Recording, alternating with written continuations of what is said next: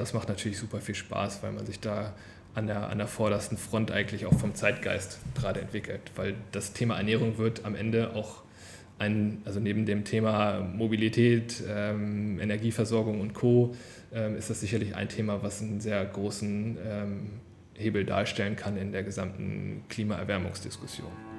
Herzlich willkommen beim Up Podcast, der Podcast für junge Gründer und Gründerinnen und die, die es noch werden wollen. In unserem Podcast erzählen euch unsere Gäste von ihren Erfahrungen und geben euch Tipps und Learnings, die sie selbst erlebt und durchlebt haben. Unser Ziel ist es, dass ihr diese Learnings direkt auf eure Projekte und euer Leben beziehen könnt. Mein Name ist Moritz und mein Name ist Valentin und wir sind die Hosts dieses Podcasts und wir freuen uns sehr, euch eine weitere spannende Folge des Grow Up Podcasts zu präsentieren. Hallo und herzlich willkommen zu einer neuen Folge des Grow Up Podcast. Heute mit Lukas Neuss. Äh, Lukas ist der Co-Founder von Kitchen Town Deutschland und baut hier ein, der oder den ersten, glaube ich, Food Accelerator in Berlin auf und ein, ein sehr spannendes Projekt, wo wir auch gerade in einem sehr schönen äh, Büro hier auch gerade sitzen. Bevor du hier bei Kitchen Town warst, warst du seit 2015 äh, bei Balsen aktiv, zuletzt auch als Head of Digital im Business Lab und bist deswegen schon, schon seit mehreren Jahren eigentlich ein Native in der, in der Food-Branche. Bevor wir jetzt anfangen, würde ich sagen, fangen wir mit den Rapid-Fire-Questions an, nämlich Kaffee oder Tee? Ähm, Tee seit neuestem, weil ich ähm, von Kaffee äh, ein bisschen Magenprobleme bekommen habe und deshalb bin ich da umgestiegen und ziehe das relativ hart durch. Was ist dein Lieblingstier? Ähm, Känguru ist ja gerade irgendwie in, in großer äh, Aufmerksamkeit. Da gibt es echt Probleme in Australien, ähm, war aber vorher auch schon mein, mein Lieblingstier. Ähm, was ist dein Lieblingstier zum Essen? Wahrscheinlich das Hühnchen. Wo war dein letzter Urlaub? Äh, mein letzter Urlaub war in der Schweiz in den Alpen. Was ist dein Lieblingscocktail? Ähm, das ist der Old Fashioned, also ein klassischer Cocktail. Wobei wärst du jetzt gerade lieber als hier mit uns beim Podcast aufnehmen? Ähm, ja, Wetter ist gerade relativ grau in Berlin. Hier mit euch ist natürlich super, aber ähm, hm. natürlich wäre es jetzt schön, gerade ist Winter, also wahrscheinlich auch Skiurlaub, also wieder die Schweizer Berge, wo ich dann öfters mal bin. Sprudel oder stilles Wasser? Ähm, Sprudel. Ja. Super, dann erstmal danke für deine Kurzantworten. Gerne, gerne. Und jetzt würde ich sagen, gehen wir direkt ähm, auf die Kitchen Town Story. Also erzähl uns doch mal, wie hat das angefangen und der Background dahinter und vor allem, wie bist du auch dann da reingerutscht? Ähm, genau, du hast es ja schon teilweise gerade so ein bisschen erwähnt. Ähm, ich habe eine gewisse, ich sage ganz bewusst gewisse Vorerfahrung in der, in der Lebensmittelbranche, ähm, habe ja schon mal große Marke in dem Bereich kennengelernt bei der Basengruppe in Hannover. Ähm, komme aber ursprünglich eigentlich, also ich habe BWL studiert in, in Lüneburg, ähm, war dann so ein bisschen in der Schnittstelle zwischen ähm, Business Development, IT aktiv, ähm, habe IT-Projekte auch mit begleitet, äh, war auch eine Zeit lang schon selbstständig als Berater unterwegs bin zu Balsen gekommen unter so einer klassischen Fragestellung ähm, Digitalisierung, digitale Transformation, habe mich mit, ähm, ja, damals mit, mit neuen Geschäftsmodellen im Lebensmittelbereich auseinandergesetzt ähm, und hatten dann irgendwann ähm, äh, eine Situation gehabt, dass ähm, die, ja, die Shareholder von Balsen, das ist ja ein familiengeführtes Unternehmen oder ähm, Unternehmen, was nach wie vor in der Familienhand ist, ähm, sich stärker engagiert wollten in, der, in dem ganzen Startup-Bereich und ähm, ja, passenderweise ähm, wir zu der Zeit ähm, Kitchen Town, das Original, wenn man so will, weil das ganze Modell gibt es in den USA schon seit 2014, äh, kennengelernt haben und ähm, jetzt mit meinem jetzigen Geschäftspartner, dem Eike, ähm, wir machen das hier zusammen, ähm, irgendwann die äh, tollkühne Idee hatten, dass der Balsen-Familie einfach mal zu pitchen, dieses Modell von Kitchen Town nach nach ähm, Europa zu holen und spezifisch gesagt nach Berlin. Und ähm, dann hat die Balsen-Familie nicht sofort, aber nach einiger Zeit ähm, gesagt, hey, wir unterstützen das. Und heute ja, sind wir eine eigene Firma und äh, die Balsen-Familie ist Unterstützer, ist auch Shareholder in dem, in dem Konzept hier in, in Berlin. Ähm, aber wir bauen das jetzt eigentlich komplett standalone und äh, unabhängig von der Balsen-Gruppe an sich ab, obwohl die halt auch unser Shareholder sind. Und du meintest ja, dass das jetzt so eigentlich dein erster richtiger Kontakt mit einem Startup ist. Ähm, wie sieht denn dein typischer Alltag jetzt hier aus und Inwiefern unterscheidet er sich zum Alltag im Basenkonzern? Ähm, das ist schon ein großer Unterschied. Also ich glaube, das gehört zu, zu, mir. Also ich hatte halt immer dieses Unternehmerische und hatte auch schon in meinen vorherigen Jobs ähm, viel mit Startups zu tun, also gerade in dem Digitalisierungskontext. Ähm, und der Unterschied ist aber, dass wir natürlich hier äh, mit den Gründerinnen und Gründern anderes Mindset haben, weniger Vorbelastung, weniger Strukturen. Also das, was man, was man typischerweise auch so hört. Ähm, und ähm, dass im Grunde neue Lebensmittelprodukte, ähm, neue Lebensmittelmarken schneller entstehen, als sie das jetzt in einem typischen Corporate-Umfeld halt tun würden. Aus gutem Grund natürlich auch. Ja, und, und was genau macht denn euch jetzt hier aus? Also wieso, also was, wieso hat Basen sich noch dann dazu entschieden, genau das dann zu übernehmen oder dass also, ihr das an euch? Was wir am, am Ende ähm, wirklich gesehen haben, ähm, was hier in Europa oder in Berlin in dem, in dem spezifischen Food, Food Tech und Food Value Chain Umfeld ähm, als, als Infrastruktur für Gründer noch äh, gefehlt hat, ist sozusagen diese typischen ähm, Dinge, ähm, die, die ich in der Corporate-Welt vorfinde. Denn äh, leider ist es ja so, oder man kann auch sagen, eigentlich zum Glück ist es so, dass wir hier äh, in Europa sehr sichere Lebensmittel haben. Ähm, aber dazu gehört natürlich auch die Wahrheit, dass es recht viel Regularien gibt ähm, und dass der Markt jetzt für, für junge Unternehmen nicht so super zugänglich ist. Gleichzeitig kommt aber die gesamte Kreativität, wenn man das heute sich anguckt, im Bereich äh, der pflanzenbasierten Proteine beispielsweise oder wenn es um andere Themen wie ähm, Zuckerreduzierung und Co. geht. Das sind ja die Wachstumsthemen im, im, im Food-Bereich mit noch ein paar weiteren. Die Kreativität kommt natürlich aus der, aus der Start-up-Richtung. Ähm, gleichzeitig benötigen diese Firmen aber für, für die Skalierung äh, letztlich einfach auch Know-how-Bestandteile und teilweise auch Infrastruktur und Zugänge, ähm, die heute halt sehr stark von der, von der Industrie kontrolliert werden. Ähm, und äh, was Kitchen Town in den USA seit 2014 schon gemacht hat, ist sozusagen diese Bestandteile halt systematisch nachzubauen. Da gehören sehr viele Infrastrukturthemen dazu, ähm, wie zum Beispiel skalierbare Produktionsstätten, wo man mit sehr kleinen Volumina anfangen kann und ähm, aber auch sehr schnell bootstrappen kann und in, in größere Volumina einsteigen kann. das bietet Kitchen Town USA schon seit 2014 an. Und das ist natürlich in dem Moment etwas, was zugänglich gemacht wird äh, für, für Gründerinnen und Gründer ähm, und was es halt so in der Form vorher nicht gab. Ähm, und macht am Ende des Tages diesen Firmen dann den Einstieg in den Markt natürlich viel einfacher.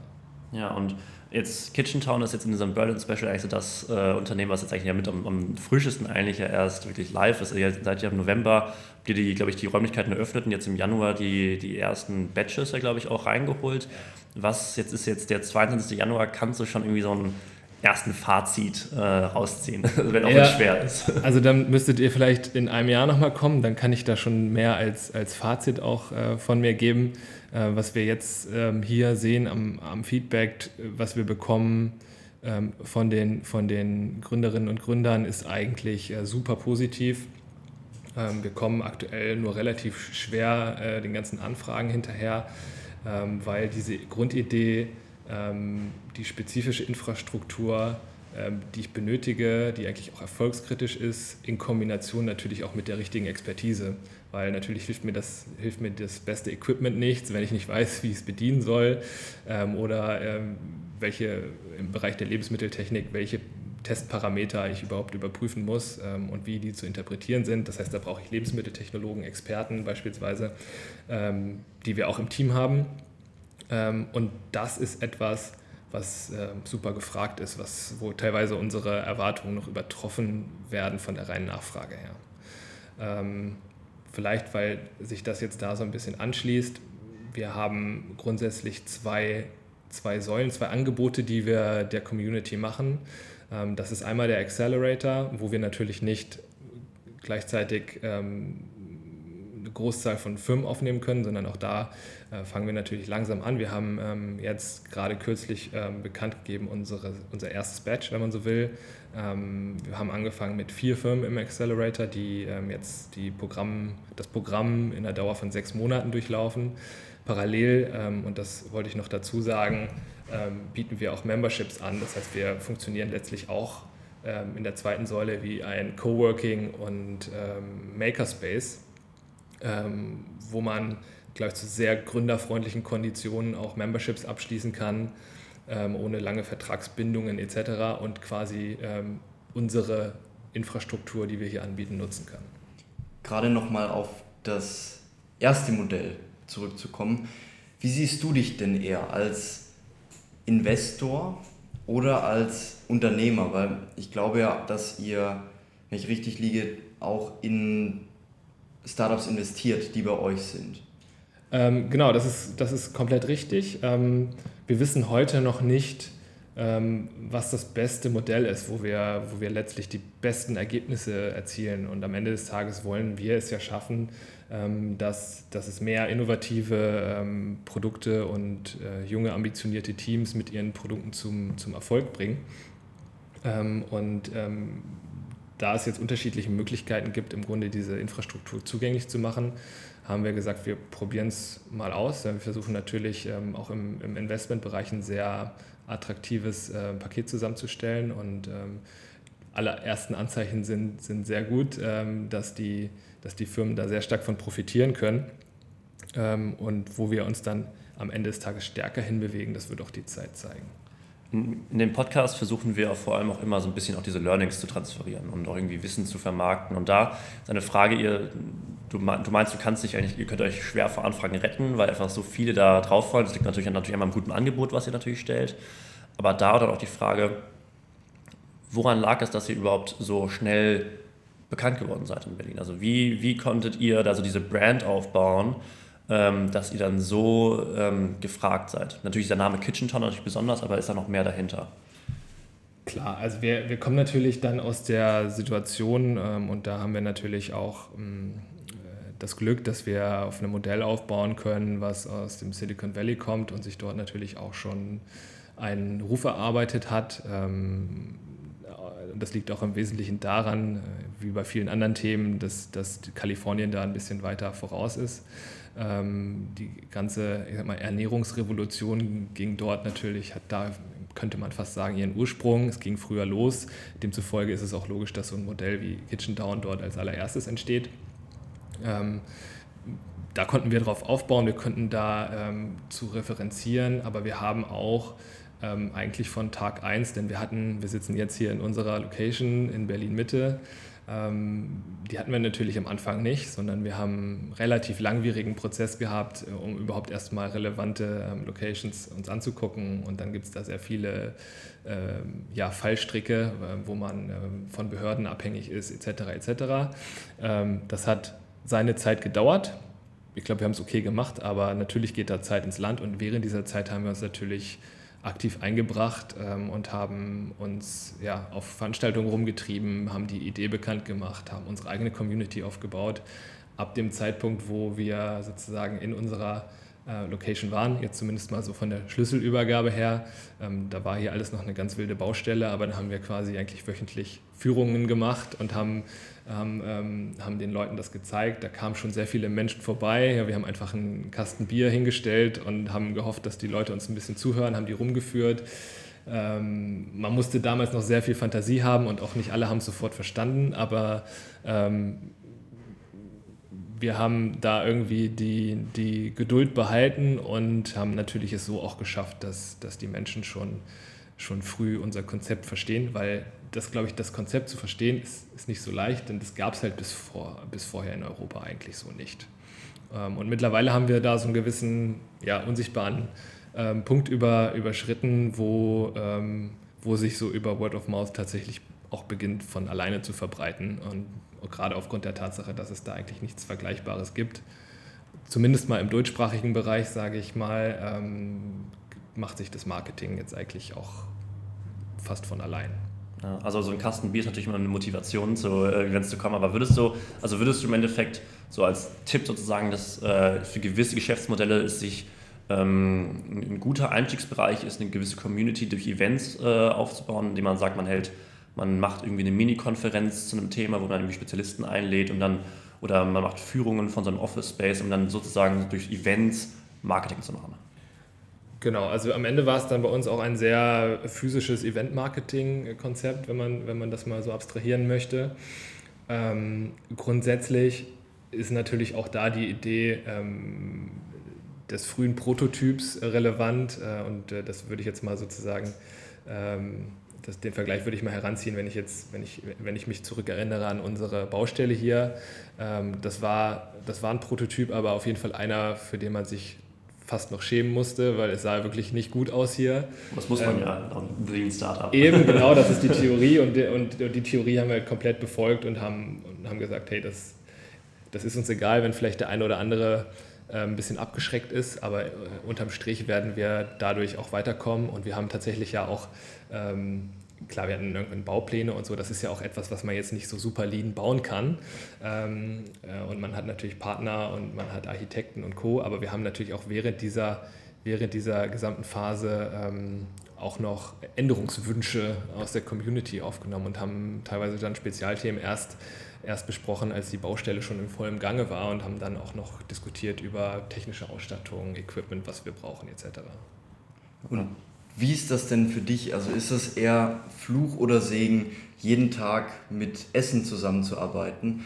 Weil wir haben da vorhin ein bisschen drüber diskutiert und kamen auf keinen gemeinsamen Nenner, ob wir das jetzt total super finden oder ob das eher schwierig ist. Kannst du noch in Ruhe irgendwo essen gehen oder selbst kochen? Ähm, ja, das muss man sehr differenziert betrachten. Ähm, natürlich gibt es hier jeden Tag, und das ist wahrscheinlich so die allererste Betrachtungsweise, gibt es super viele Produkte zu probieren. Ähm, nicht alle schmecken übrigens, also manche sind, manche sind auch nicht gut, ähm, aber unterm Strich werden da schon immer sehr, sehr coole Sachen bei uns so entwickelt und produziert und äh, das ist gleichzeitig, ähm, ist das natürlich ähm, nicht immer gut für die Figur, für den einen oder anderen äh, oder eine große Verlockung, aber gleichzeitig ist es auch einfach immer super spannend, super inspirierend, weil immer was Neues entsteht. Ähm, und insgesamt das Thema Essen, ähm, also ich bin schon seit jeher auch ein absoluter ähm, Freak, nicht weil ich jetzt besondere Ernährungsweisen verfolge, sondern weil ich das super spannend finde, diese gesamte Supermarkt-, Ernährungs- und Markenwelt. Also ich, ich, ich, ich liebe Supermärkte. Wenn ich im Ausland bin, dann schaue ich mir alle Supermärkte an und, und versuche die ganzen Produkte zu erkunden, die es in Deutschland nicht gibt. Ähm, das ist schon eigentlich seit jeher so bei mir. Deshalb habe ich da eine super Faszination auf diesen gesamten Konsumgüterbereich.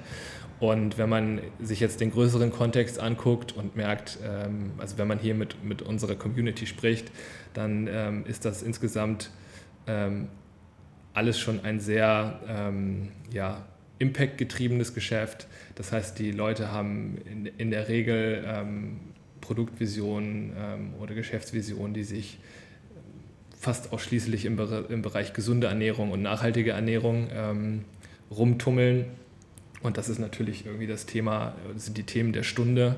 Ähm, und ähm, man merkt, dass das tatsächlich auch eine, einer höheren Motivation folgt, als jetzt nur der rein ökonomischen.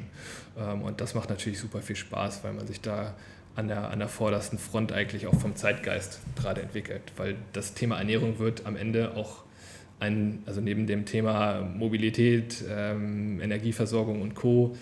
Ist das sicherlich ein Thema, was einen sehr großen Hebel darstellen kann in der gesamten Klimaerwärmungsdiskussion. Und wie sieht das denn als Unternehmen aus? Wenn ich jetzt sage, so ich habe jetzt ein Food-Startup, ähm, wie sieht der Ablauf aus, um bei euch eine Portfolio-Company zu werden? Also was, was muss ich tun und worauf achtet ihr da jetzt besonders, dass ich da als Food-Startup bei euch reinkommen kann?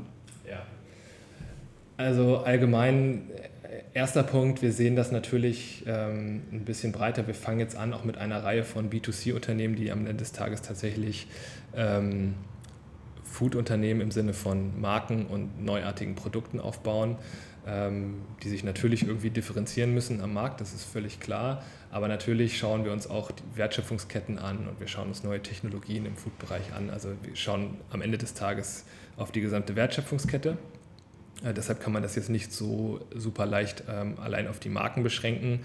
Aber auch da ähm, ist eigentlich zu sagen, dass sich da gerade unheimlich viele neue Möglichkeiten auftun am Markt. Ähm, und wie ich finde, wurde, wurde Zeit, lange Zeit lang auch so von den etablierten institutionellen Investoren wurde das Thema ähm, Food, Lebensmittel so ein Stück weit, also jetzt mal fernab von den ganzen Delivery-Themen, wurde das so ein bisschen ähm, ähm, ja, despektierlich behandelt, weil es immer hieß, okay, diese ganzen Themen skalieren nicht. Ähm, gerade physische Handelsprodukte schwierig aus, aus, aus den, in den Augen vieler Investoren. Ähm, ich glaube, dass wir da gerade äh, eine gewisse Zeitenwende haben. Das wird immer interessanter ähm, für Investoren, die sich vorher beispielsweise äh, ausschließlich im in der, in der Tech-Szene irgendwie rumgetummelt haben weil wir natürlich gerade jetzt auch von der, von der Konsumentenseite diese, diese unheimliche Veränderung in den, in den Konsumweisen haben und auch weil beispielsweise sich Handelskonzerne immer offener zeigen, weil da wirklich ähm, die, wie man so schön sagt, Windows of Opportunity ähm, gerade aufgehen und ähm, alles, was ähm, mit nachhaltiger Ernährung oder mit ähm, nachhaltigen Verpackungslösungen etc. zu tun hat, ähm, ist gerade absolut im Trend und ist definitiv auch gewollt von den allen Partnern, die man, die man da so braucht in dem Umfeld. Und das sind natürlich stark immer die Handelspartner. Ähm, jetzt dann eine Frage zum Beispiel, wenn es jetzt gerade in diese Food-Startup-Szene geht, also noch, noch mal wieder auf dieses, wirklich diese Produktionsstätte etc. gesehen, ähm, was sind so die größten Probleme, die du siehst, wenn man jetzt von der Produktionsstätte weg mhm. absieht? Also wenn wir jetzt mal mhm. das Thema zur Seite sieht, was ihr löst das Problem ja zum Beispiel durch eure Produktionsstätte. Was sind andere Probleme, die normalerweise Food-Startups haben? In den Supermarkt reinkommen oder was sind da so die Probleme? Ähm, das Problem ist nicht in den, in den Supermarkt reinzukommen, sondern eher im Supermarkt drin zu bleiben. Ähm, das war eigentlich auch schon vorher der Fall, dass, dass Händler ähm, tendenziell in den vergangenen Jahren auch schon immer sehr offen waren und gesagt haben, hey, pass auf, wir probieren das einfach mal aus. Ähm, Problem ist dann eher bisher gewesen, ähm, diese möglicherweise also Listung, die man dort bekommen hat, dann auch zu behalten und sich dann gegenüber anderen Produkten zu beweisen. Aber die Frage ist dann am Ende des Tages immer, kann jetzt mein super gesunder Müsli-Riegel, wird der dann auch in der, in, der, in der Frequenz gekauft, wie es ein klassischer Schokoriegel gekauft wird. Und am Ende des Tages steht der Handel dann immer vor der Entscheidung, äh, was ist hier eigentlich die Flächeneffizienz in meinem Shared Space. Ähm, das ist die, die, die Hauptproblematik ähm, nach wie vor. Ähm, und da sagen wir natürlich irgendwie, äh, sicherlich muss ich schaffen, dieses Trial-Moment ähm, zu generieren beim Kunden und damit auch beim Händler. Ähm, ich muss mich also irgendwie auf relevanten, beispielsweise Nachhaltigkeits- oder Gesundheitsthemen bewegen. Ähm, aber dann muss ich auch, äh, denn es hört sich irgendwie platt an, aber Geschmack ist im Food-Bereich der Treiber vom, von der Wiederkaufsrate. Und ich muss am Ende des Tages eine überzeugende Produktqualität und einen überzeugenden Geschmack generieren. Und wir haben gesehen äh, in der Vergangenheit, dass viele Produkte von Startups einfach nicht geschmeckt haben, beziehungsweise nicht gut entwickelt worden sind. Und das hat auch was damit zu tun, sicherlich, dass die relevante Infrastruktur und das Wissen nicht da ist. Beziehungsweise, ähm, und das ist der andere große Faktor, wo wir auch sagen, wir sind da echt eine, wir wollen da eine Lösung anbieten, ähm, dass häufig der zweite Schritt vor dem ersten getan wird, nämlich irgendwann muss ich mir ja die Frage stellen, wo kommt mein Produkt eigentlich her? Und dann hatte ich, äh, habe ich sozusagen strukturell in Europa ähm, immer gute Karten, weil es gibt in Europa Hunderte oder Tausende von Betrieben, wo Lebensmittelprodukte hergestellt werden. Apfelbetriebe, Molkereibetriebe, ähm, Bäckereien etc. Ähm, und dort kann ich natürlich immer schnell hingehen und diese Unternehmen sind auch alle sehr offen für mich, Produkte herzustellen. Das bringt den Auslastung, das ist super. Und ähm, die, wir sagen immer, Minimum Order Quantities sind in dem Bereich auch relativ gering, weil ich ja in Europa sehr viele kleine äh, unterschiedliche Foodmärkte habe. Was und ist das, gering? Ja, das kann man jetzt absolut nicht sagen, weil das super, super auf die Kategorie drauf ankommt. Aber sie sind auf jeden Fall mal deutlich kleiner als im US-Markt. Ähm, weil das ist ein großer homogener Markt. Ähm, und wenn ich so einen Betrieb finde, darauf wollte ich eigentlich hinaus, kann ich mir sehr schnell sozusagen Produkte produzieren lassen, verliere dann in dem Moment aber komplett die Kontrolle darüber, okay, ähm, was ist eigentlich der Produktionsprozess, gegebenenfalls werden Rezepturen adaptiert und das meinte ich mit, der zweite Schritt passiert vor dem ersten, ähm, nämlich ich, das Produkt ist im Grunde nicht fertig entwickelt und nicht gut entwickelt. Ähm, und das ähm, hat dann auch letztlich Auswirkungen ähm, auf den, auf den ähm, Vertrieb ähm, und auf, den, auf die Reaktionen und das Feedback des Kunden im Supermarkt. Wir glauben, manchmal braucht man da ein bisschen mehr Geduld, um ein wirkliches Produkt zu entwickeln, was sich am Markt differenzieren kann, was die, was die Grundvoraussetzung für die Differenzierung erfüllt wenn wir gerade von Differenzierung am Markt sprechen, was, was, sind, was ist deine Voraussicht oder was glaubst du, wird so, so die neuen Food-Trends äh, für 2020, vielleicht auch für die nächste Dekade, aber vor allem jetzt für 2020? So, was glaubst du, mhm. ja. wird cool? Ähm, ja, wird cool. Da, da, möchte ich mich, da möchte ich mich nicht immer so weit aus dem Fenster lehnen. Ähm, ich glaube, dass wir jetzt mal für den deutschen Markt gesprochen ähm, super viel Potenzial auch beim, beim Endkunden haben ähm, im Bereich der, der nachhaltigen Verpackungslösungen. Ähm, man sagt ja immer, dass der deutsche Markt äh, sozusagen in Bezug auf Foodtrends immer so ein bisschen hinterher ist. Ähm, das stimmt wahrscheinlich in, in vielen äh, Themen definitiv auch. Äh, wo wir jetzt sehen, wo Deutschland absolut oder der deutsche Konsument und die deutsche Konsumentin super progressiv unterwegs ist, das ganze Thema Verpackungsmüll bzw. Reduzierung von Verpackungsmüll. Also ich glaube, da kann man tatsächlich den Unterschied machen äh, in diesem Jahr. Da gibt es natürlich viele, ähm, viele andere Themen, wie beispielsweise ähm, ähm, Cannabis bzw. Äh, CBD-Produkte, die wir jetzt immer mehr in, in Lifestyle-Food-Produkten oder Getränkeprodukten auch sehen werden. Das ist ein Thema, was wir, äh, was wir sehen ja, plus viele kleinere weitere Themen.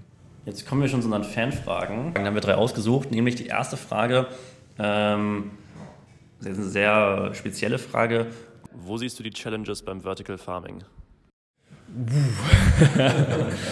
äh, ja, also es hat ja sehr viel auch mit, mit Real Estate zu tun. Ähm, also ich, soweit ich da im Thema bin, ähm, also ist jetzt sicherlich nicht ähm, unser Fokusthema, ähm, geht es ja sehr stark auch darum, ähm, Flächen in den Städten zu finden, äh, um dann diese nachhaltige ähm, Produktion beispielsweise von, von Gemüse in die Städte wieder zurückzuholen ähm, und dann näher an die Kunden zu holen. Und das ist natürlich ein Thema, was sich langfristig entwickeln muss. Also letztlich müssen diese Flächen auch erstmal frei werden in den Städten. Da gibt es ja dann Visionen mit, mit Parkhäusern, die umgenutzt werden äh, und Co. Und ich, ich glaube, wir haben schon ähm, tolle Unternehmen, die da gerade entstehen, die auch schon auf sehr, sehr hohen Bewertungen unterwegs sind. Aber es ist sicherlich auch so ein Thema, äh, wo wir noch ein bisschen warten müssen, bis es tatsächlich richtig in der Breite sich, sich durchsetzt. Also die ersten Trials, die es so gibt am Point of Sale, wir sehen das ja auch immer stärker in Supermärkten, ähm, ist, ist cool, da ist vielleicht auch eine gute Strategie, das dem Kunden halt da schon mal ein bisschen bekannt zu machen. Ähm, aber um dann wirklich auf eine Skalierung zu kommen, äh, braucht es, glaube ich, noch ein bisschen Zeit einfach. Die nächste Fanfrage wäre Impact-Driven Food. Was bedeutet das speziell für euch?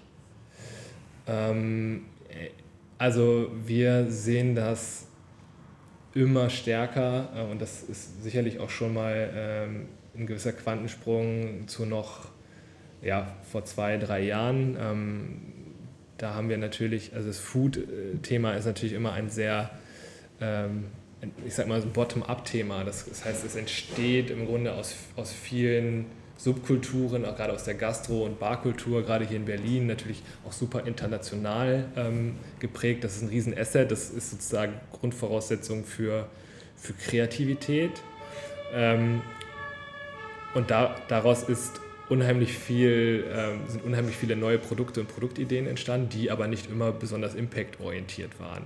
Und das sehen wir natürlich jetzt stärker auch durch eine neue, neue Gründergeneration, wenn man so will, die ähm, während ihrer Uni-Zeit schon ähm, in, in, äh, viel stärker sich beschäftigen mit der CO2-Diskussion oder mit, mit äh, ja, systematischen Lücken im Gesundheitssystem und äh, den ganzen Missständen, die es gibt in der, in der menschlichen Ernährung. Ähm, und sich dann halt schon äh, ab Gründung viel, viel intensiver ähm, gezielt mit, mit dem besonderen Impact auseinandersetzen. Und ähm, da ist es so, dass immer, immer stärker natürlich diese Themen dann in den Proposal oder in den Businessplänen oder in den Pitch Decks halt zu finden sind. Und da passiert immer mehr. Die dritte Fanfrage ist sehr nah an dem der Frage, die du auch gerade beantwortet hast, aber ich stelle sie trotzdem nochmal. Ähm, welche Rolle spielt in dem Fall wirklich jetzt Nachhaltigkeit, Food Waste und Bio bei Food Startups? Also es ist sehr ähnlich, aber davon war dieses, gerade dieses vielleicht Food Waste vielleicht sehr interessant, mhm. ähm, da noch reingehen. Mhm.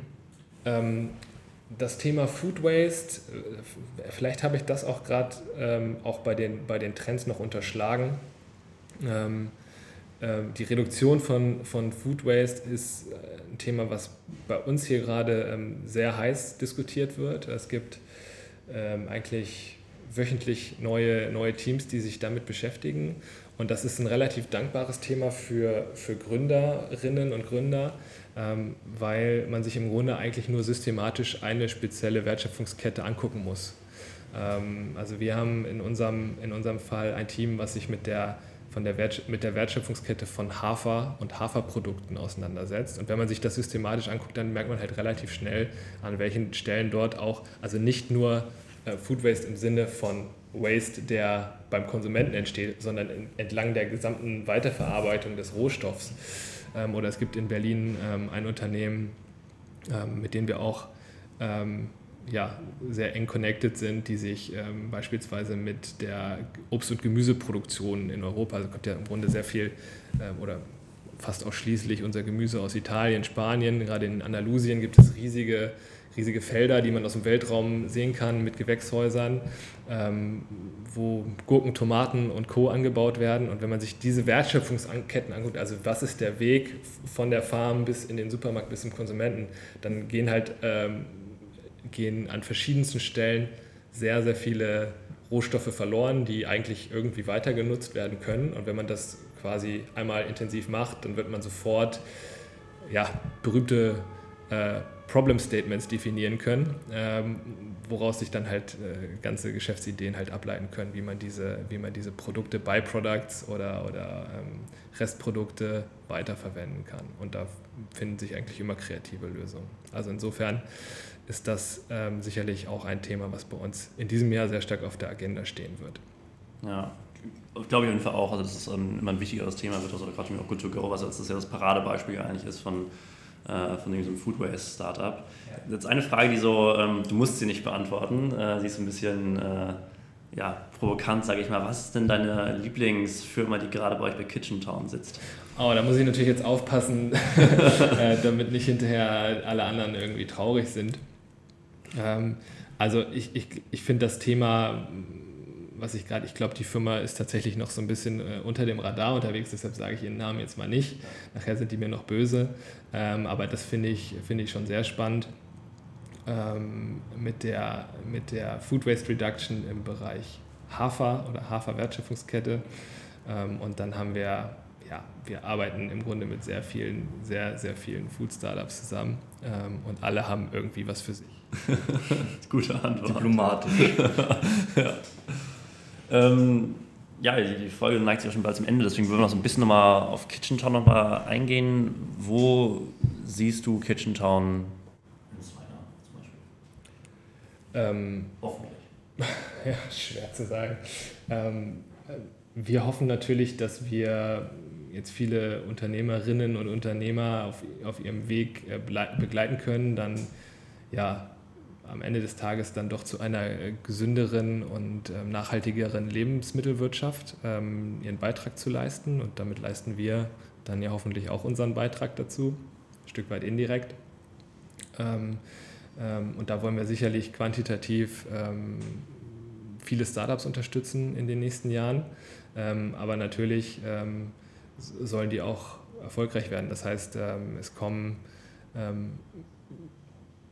bestimmt, da gehe ich fest von aus, denn da spielen wir absolut ähm, auf den relevanten Themen aktuell einige, einige Themen dabei zustande, die ja, Deutschland oder europaweit an, an ja, sich einen Namen machen und ähm, beispielsweise in den Handels, ähm, Handelsregalen einen festen Platz sich erobern. Und das ist unsere Ambition. Ja, das hört sich auf jeden Fall einen sehr coolen Plan, also auf eine gute Ambition an. Bin ich äh, gespannt, aber ich glaube, ich glaube, du hast ja auch ein gutes Gefühl und ich glaube, das wird hoffentlich auch alles so klappen, eure Mission. Und ähm, jetzt die eine Frage, die wir schon vorher kurz äh, geteasert haben, dass sie kommen wird.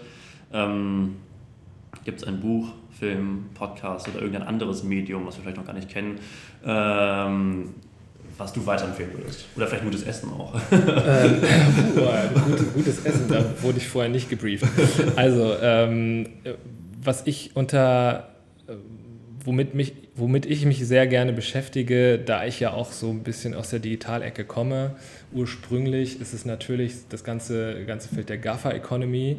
Das heißt, ähm, was verändert sich eigentlich strukturell ähm, in, im Wettbewerbsumfeld, äh, insbesondere getrieben durch, durch Google, Amazon, Facebook ähm, und, und Apple. Ähm, und da ist sicherlich eine Verschiebung, die stattfindet. Das sind dann die Arbeiten von Scott Galloway natürlich irgendwie super, super spannend. Ähm, und darauf aufbauen gibt es dann Leute, die sich beschäftigen ähm, mit ähm, Digital Native Brands. Ähm, das hat ja der, der Andy Dunn, also auch ein US-Thema eigentlich, ja, äh, mit erschaffen. Ähm, also wie kann man sich eigentlich im, im Digitalumfeld und gerade jetzt vor dem Hintergrund der, der Consumer Brands, wie kann man sich gut aufstellen, damit man ähm, in, der, in der ganzen unklaren Welt des Future Retail, also wie, wie sieht am Ende des Tages ähm, in, in fünf bis zehn Jahren die, die Handelslandschaft auf. Da bauen wir ja heute immer noch sehr stark auf dem Status quo auf, denn unsere Firmen ähm, unsere Startups ähm, in, unser, in unserer Community müssen sich natürlich im Hier und Jetzt damit beschäftigen, äh, wie kann ich beispielsweise in den Handel kommen, wie kann ich im Handel bleiben. Und das ist aktuell, Momentaufnahme, immer noch ein, ein sehr etabliertes ähm, System, aber ich gehe schwer davon aus, dass, dass diese ähm, Verschiebung, die Wichtigkeit des digitalen Kundenzugangs ähm, dafür sorgen wird, dass sich auch die physische Handelslandschaft irgendwie verändern wird.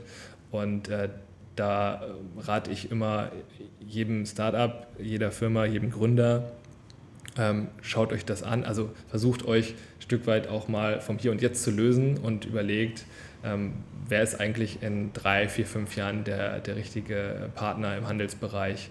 Äh, wie kann ich mich schon heute darauf einstellen, dass wahrscheinlich der, der Food-Bereich ein Stück weit ähm, sich in zwei Richtungen entwickeln wird. Das eine ist die Commodity, ähm, Commodity-Produkte, die ich mir beispielsweise gut und gerne nach Hause, nach Hause liefern lassen werde, weil das, das sind die Produkte, die ich immer kaufe.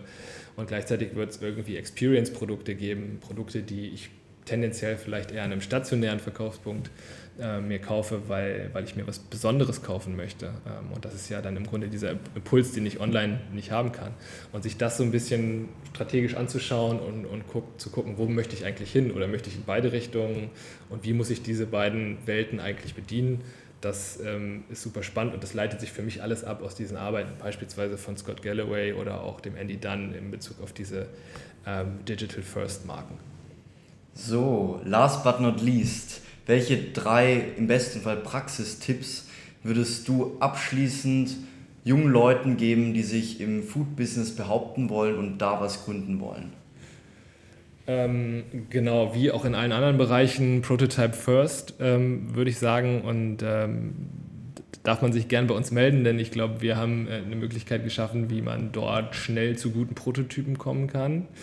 Ähm, jetzt mal ganz abstrakt gesprochen ähm, Feedback ernst nehmen. Ähm, Gerade, ähm, jetzt komme ich wieder drauf, ähm, aus der Richtung des Handels. Ähm, auch da gibt es immer mehr Möglichkeiten ähm, in Innovationsbereiche von großen Handelsketten auch, auf diese Bereiche, auf diese Personen auch zuzugehen, Feedback zu kriegen, Bias Pitches zu machen und Co., weil das ist essentiell. am Ende des Tages muss das Produkt irgendwie so gebaut sein, dass es auch sozusagen strukturell in ein Handelsregal passt ähm, und gleichzeitig ähm, vielleicht ähm, die, diese Stück weit mehr Purpose-Komponente auch zu sagen, okay, was ist eigentlich, was ist eigentlich mein, mein langfristiger Purpose, worauf arbeite ich hin, was treibt mich an, ähm, das natürlich in all diesen operativen Themen nicht zu vergessen ähm, und im Hinterkopf zu haben, worauf will ich eigentlich hinwirken. Sehr gut, dann bedanken wir uns bei dir für die super interessante Folge zu den Themen Food Startup und allgemein das Food Business. Und vielen Dank auch nochmal für deine Zeit. Ja, vielen Dank an euch, hat Spaß gemacht. Danke. Tschüss. Wir sind Moritz und Valentin und wir freuen uns, dass ihr bei dieser Folge des Grow Podcasts dabei wart.